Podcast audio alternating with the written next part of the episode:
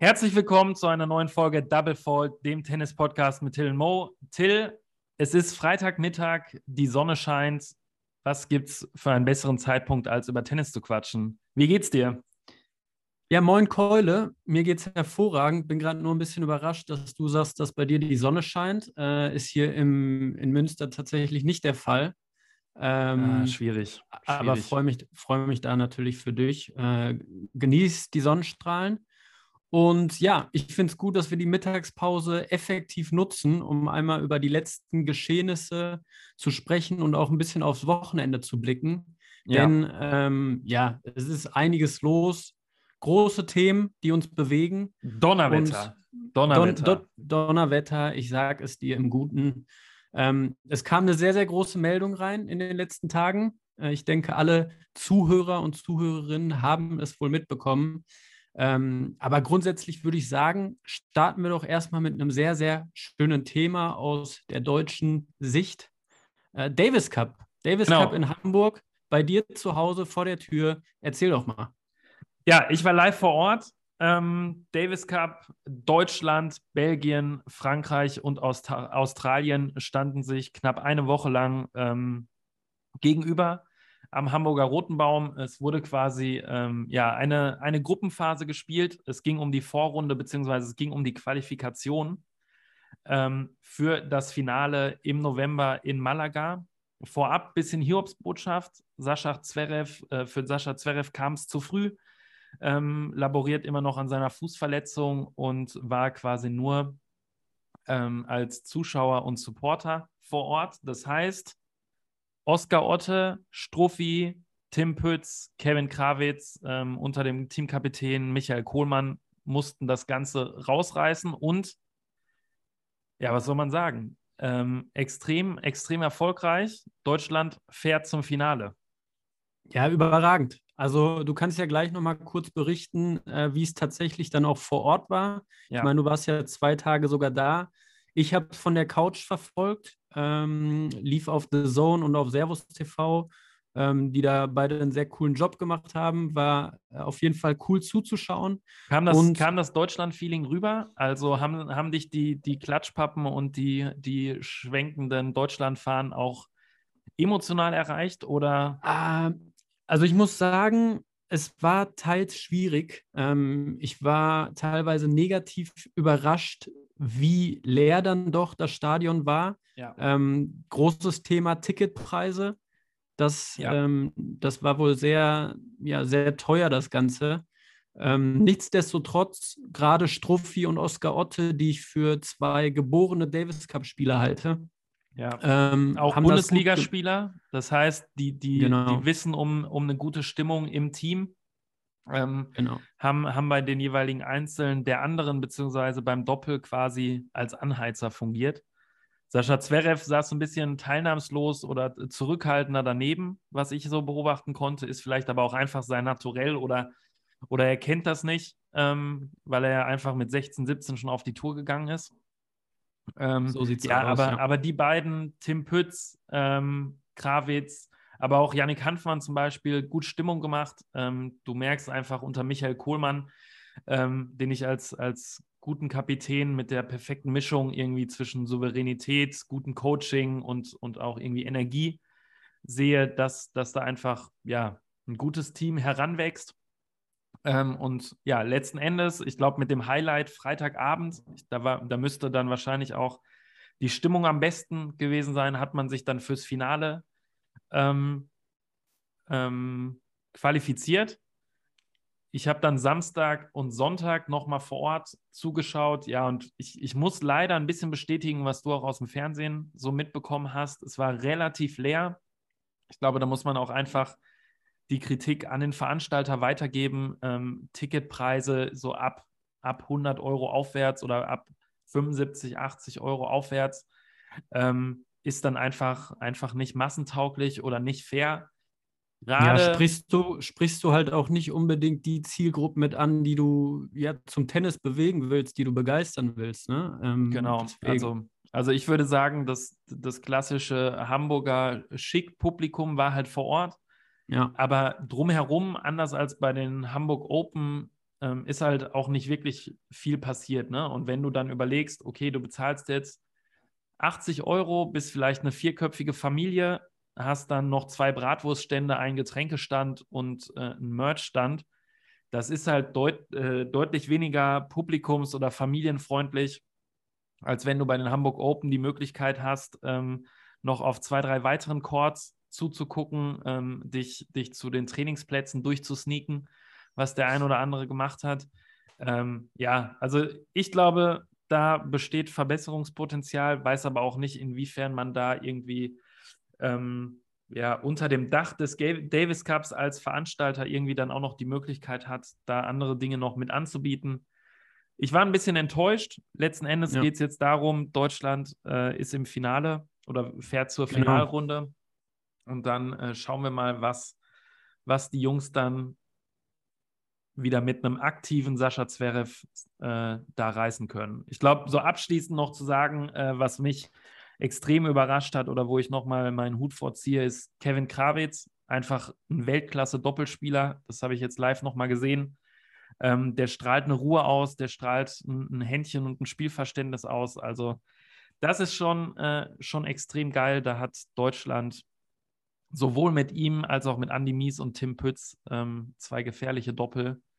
Ähm, und vielleicht, vielleicht geht da ja noch einiges ja. im Finale. Hast du, glaube ich, ganz gut zusammengefasst. Äh, ja, das Drumherum, die Organisation hätte besser sein können, aber was die Jungs auf den Platz gebracht haben, war, war Weltklasse, haben sich da so durchgesetzt und wurden tatsächlich Tabellenerster. Ähm, von daher starke Leistung, Glückwunsch an alle und wir ja. sind gespannt, ähm, ja, was dann Ende November in Malaga geht. Das Team bringt auf jeden Fall alles mit, speziell wenn da noch ein Sascha Zverev mit dabei ist. Wir haben ein richtig starkes Doppel am Start. Teamchemie stimmt. Von daher, coole runde Nummer.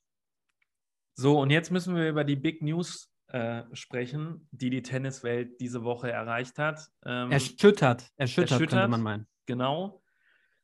Roger Federer hat seinen Rücktritt verkündet ähm, nach zwei, drei Jahren äh, ja, immer wiederkehrender Verletzungsprobleme, Knie-OPs, ähm, ja, musste er sich, glaube ich, einfach eingestehen, dass es nicht mehr für ganz oben reicht als, als über 40-Jähriger und hat jetzt ähm, bekannt gegeben, dass er jetzt dieses Wochenende, heute Abend, ein letztes Mal professionell Tennis spielen wird. Ähm, er wird beim Laver Cup auftreten. Wir sprechen gleich noch detaillierter über den Laver Cup und wollen, glaube ich, gar nicht zu sehr über Roger sprechen, weil wir dann einfach bis morgen sitzen würden, sondern dazu machen wir nochmal eine extra Folge. Aber wie, wie hast du den Rücktritt wahrgenommen?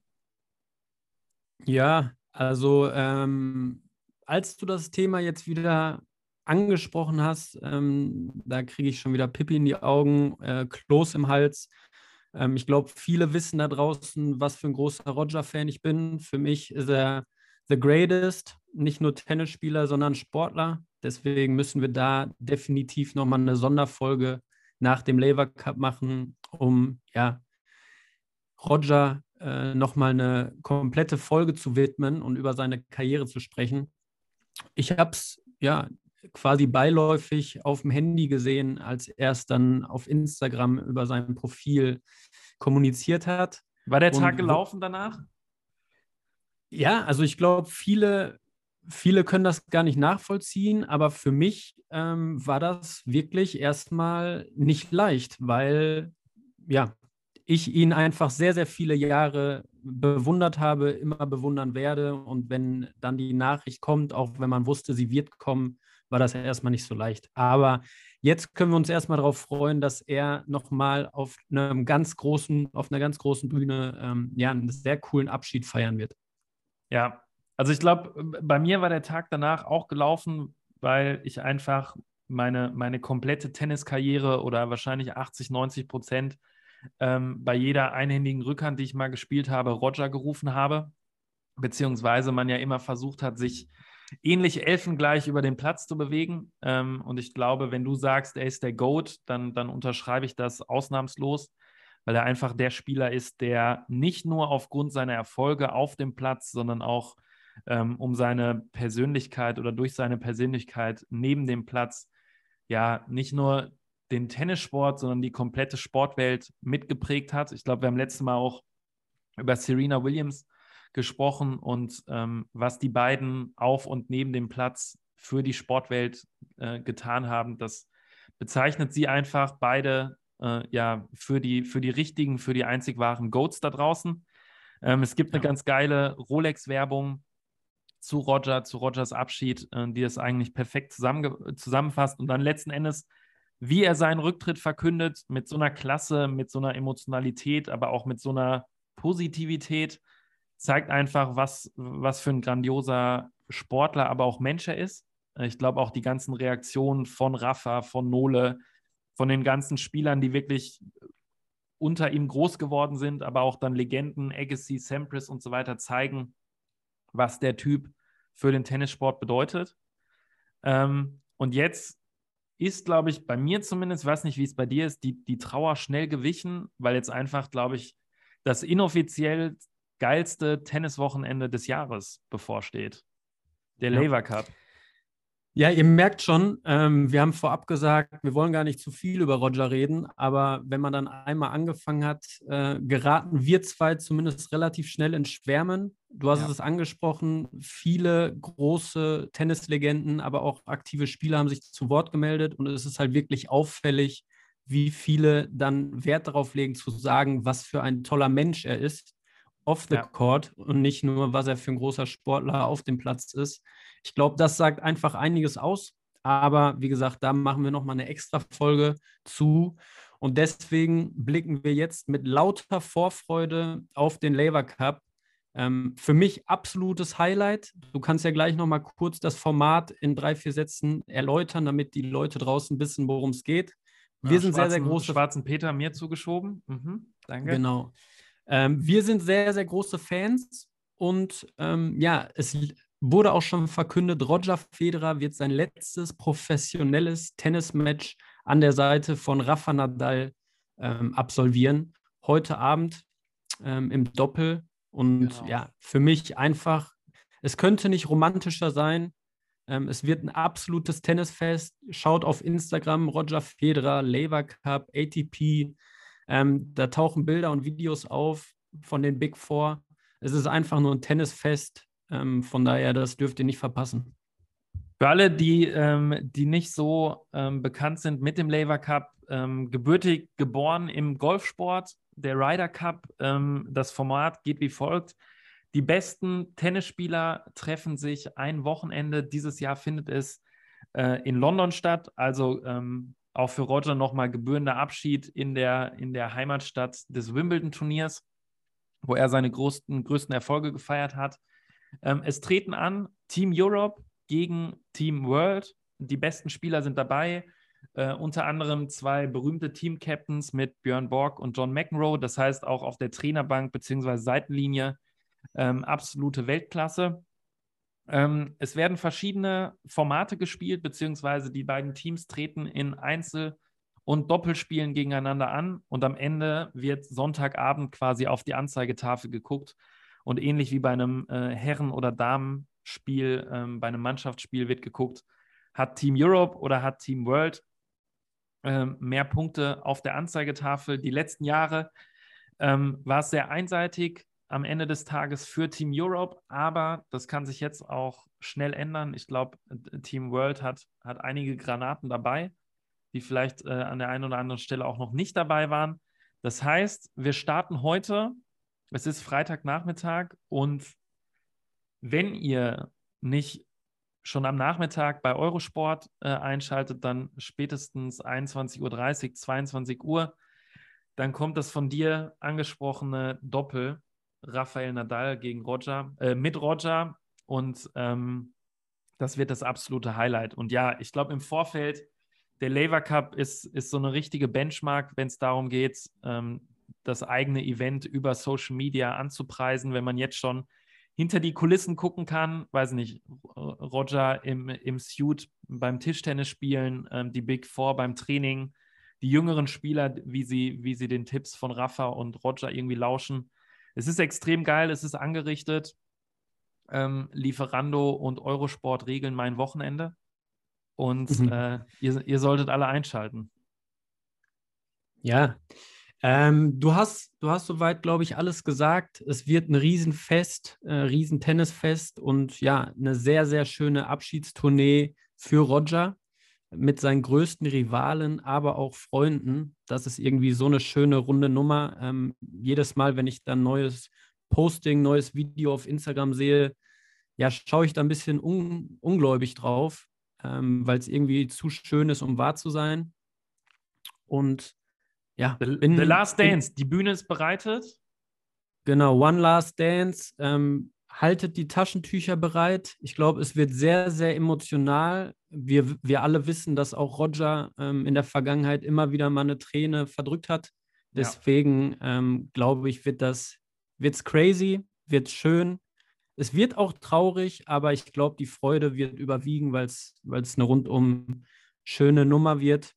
Ähm, ich bin gespannt und ja, freue mich dann auch schon auf die nächste Folge, wenn wir darauf zurückblicken können und ja, darüber quatschen können, was ist uns aufgefallen, ähm, was waren so die Highlights.